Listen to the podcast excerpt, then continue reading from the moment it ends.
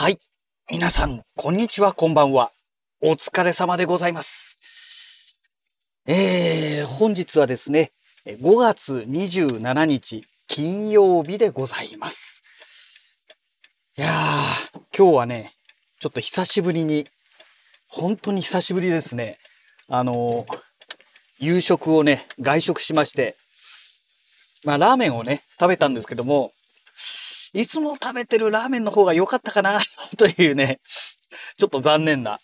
えー、お話なんですけど、もやしとろみ麺っていうね、ちょっと変わったラーメンがあったので頼んでみたんですが、ちょっと私の好みの味じゃなかったかなという感じですかね。うん。えー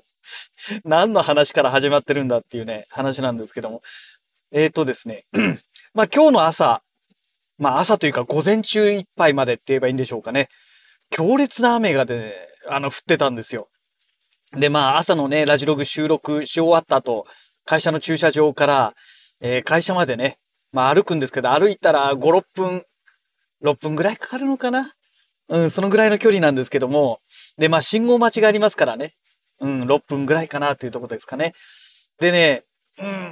うん、その間にね、もうスーツのね、ズボンが膝から下ぐらいがね、もうびちょびちょになりまして、いや、とんでもない雨だなと思ってですね。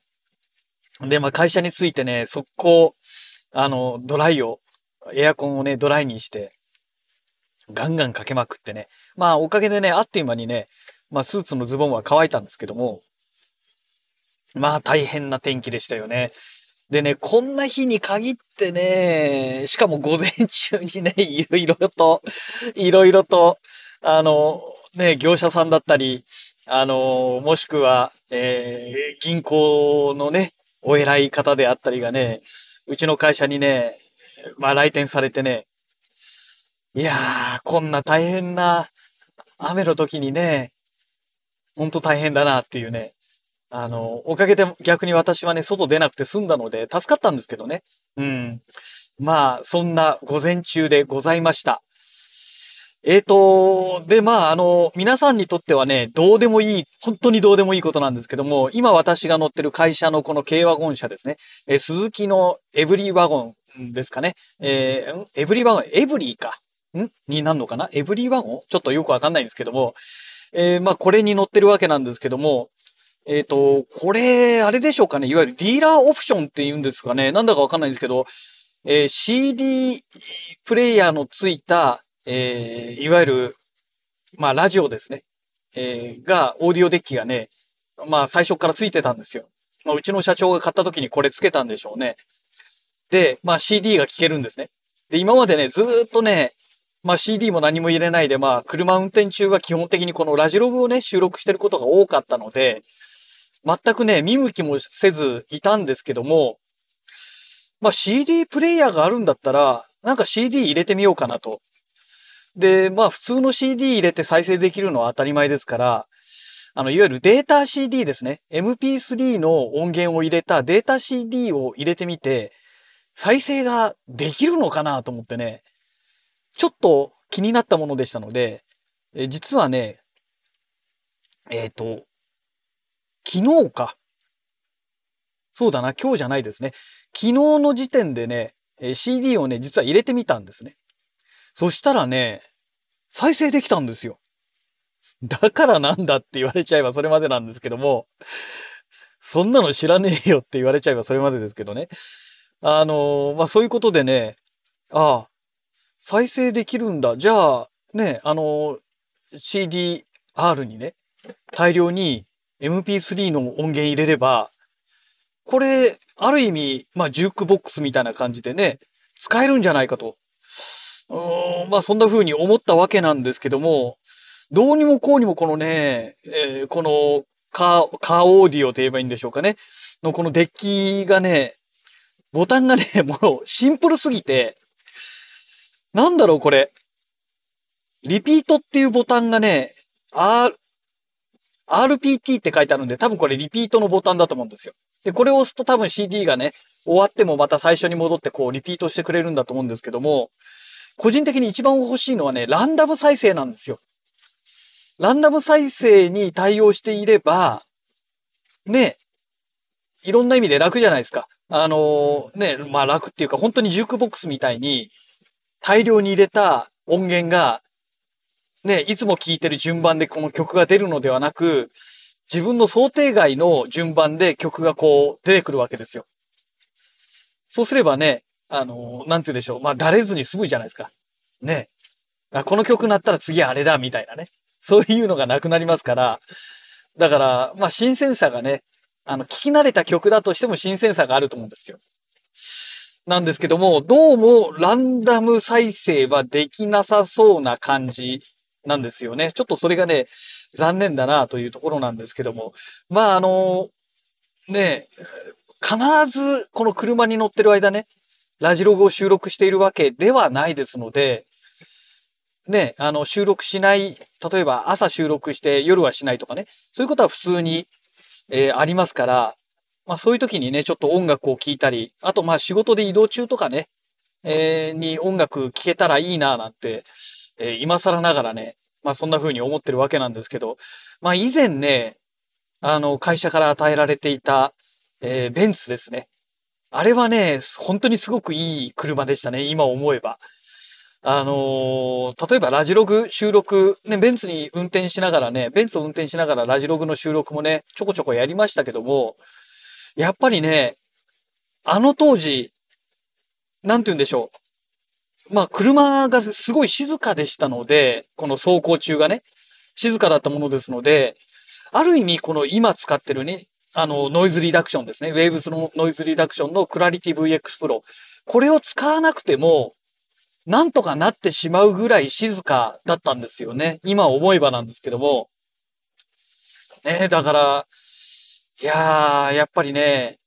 なんでしょう。まあ今はね、このもう軽ワゴン車のこの走行音、今はね、結構ゴーってなってるんですけども、まあこれにも慣れているので、ね、あの、まあこうやってね、ノイズリダクションとかこういういろんなものを使ってね、極力この無駄だ、無駄、無駄なね、雑音が入らないようにっていうことでね、えー、やっておりますけども、ね今もベンツに乗ってればね、多分すごい静かだったはずなんですよね。で、実際以前、そのベンツに乗っていた時に収録していた時に、いや、静かだなぁなんていうのを言ってた記憶あるんですよ。ちょうどあの、副鼻腔炎の関係でね、あの、クリニックに通ってた頃、あの頃は、あの、まだ乗ってましたので、ねえ、あの頃は良かったなって今思えばね。うん。ただ、どうしてもね、この、ウインカーとワイパーのこのレバーがね、国産車と真逆になりますので、えー、ベンツと国産車を乗ったり、ね、ベンツ乗ったり、国産車乗ったりっていうのを繰り返してると、ウインカーする、ウインカー出したと思ったら、ワイパー動かしちゃったりとかね。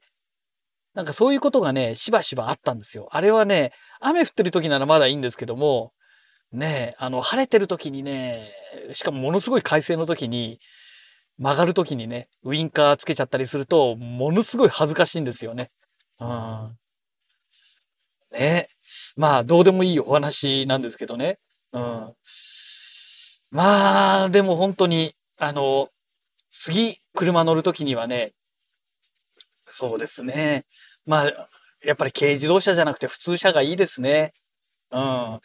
の、社長がね、まだね、今年になってから納車した車かなあれどこだろう？ホンダのなんか車でしたけども、えー、軽ワゴン、軽ワゴンじゃない、軽自動車でしたけどね、えー、結構したらしいんですよ。フル装備で、えー、買ったみたいですので。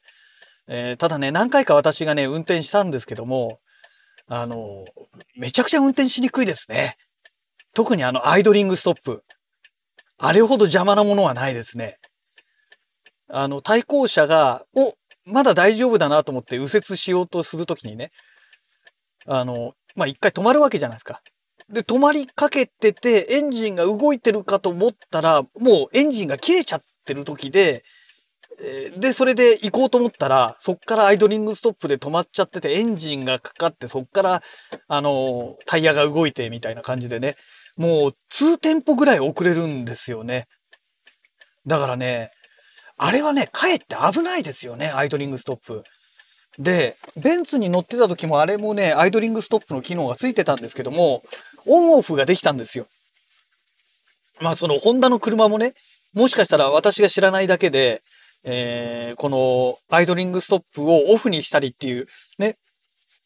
ボタンがあるのかもしれないんですが、まあでも乗りにくいですね。で、とにかく全体的にレスポンスが悪すぎますね。このアクセル踏んだ時の、えまだね、この軽ワゴンの方がね、レスポンスがすごくいいですよ。アクセル踏んでもね、すぐスピードが出ないんですよ。すぐ、すぐって言っても、この軽ワゴン車もアクセル踏んだからといってすぐスピードが出るわけじゃないんですけども、それ以上にね、スピードが出ないんですね。だから乗っててね、イライラするんですよね。よくみんなあんな車乗ってるなと思ってね。だから、最近のこの軽自動車、えー、で、そのアイドリングストップ機能がついたね、あの車はもうダメですね。絶対乗りたくないですね。もう乗りたくないっていうか、私自身じゃお金出して買いたくないですね。うん、で、ね、まあ環境にいいだとか、燃費がいいだとかよく言いますけども、確かに環境にいいっていうのは重要なことですし、燃費がいいっていうことも重要だと思うんですけども、ねやっぱりアクセル踏んだら、踏んだ通りにスピードが出てくれないと、ね、ストレス溜まるだけですよね。あの、ストレスってなんで溜まるのかっていうと、自分が思った通りにできないっていう時点で人間ってストレスが、で、発生するわけですよ。生まれるわけですよ。だから、で、例えば仕事でも何でもそうじゃないですか。思い通りにできない失敗してしまった。だからそれがストレスになるわけですね。でもそれが思った通りに物事がこうね、的確にこうこなしていければ、ストレスなんか感じないわけですよ。まあその物事を進めるという部分だけの観点で見た場合のお話ですけどね。まあ人間関係だってそうですよね。自分が思った通りに人間関係がうまく進めば、それはストレスはたまらないわけなんですけども、なんでストレス溜まるかしたら、やっぱりその自分が思った通りにならないから。というわけなんですよ。だからわがままな人になればなるほど多分ね、ストレスってものすごい溜まるんじゃないかと、私は思ってるんですけどね。うん。で、まあそんなわけでね、まあストレスを溜めない、ね、やっぱり健康な なんかだんだん話が逸れていきましたけど、健康な体をね、維持するには、やっぱりストレスは溜めちゃいけないわけですよ。ね、精神的にも肉体的にもね。で、そのストレスを溜めないためにも、そういうね、もう意味不明な車にはね、乗らない、運転しないっていうのがね。うん、それがまあ一番いいですよね。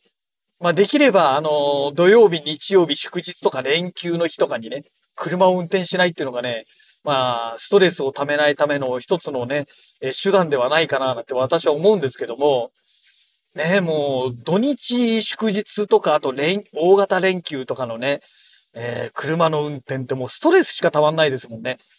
もう気の利かない、へったくそな奴らばっかりですもんね、本当にね。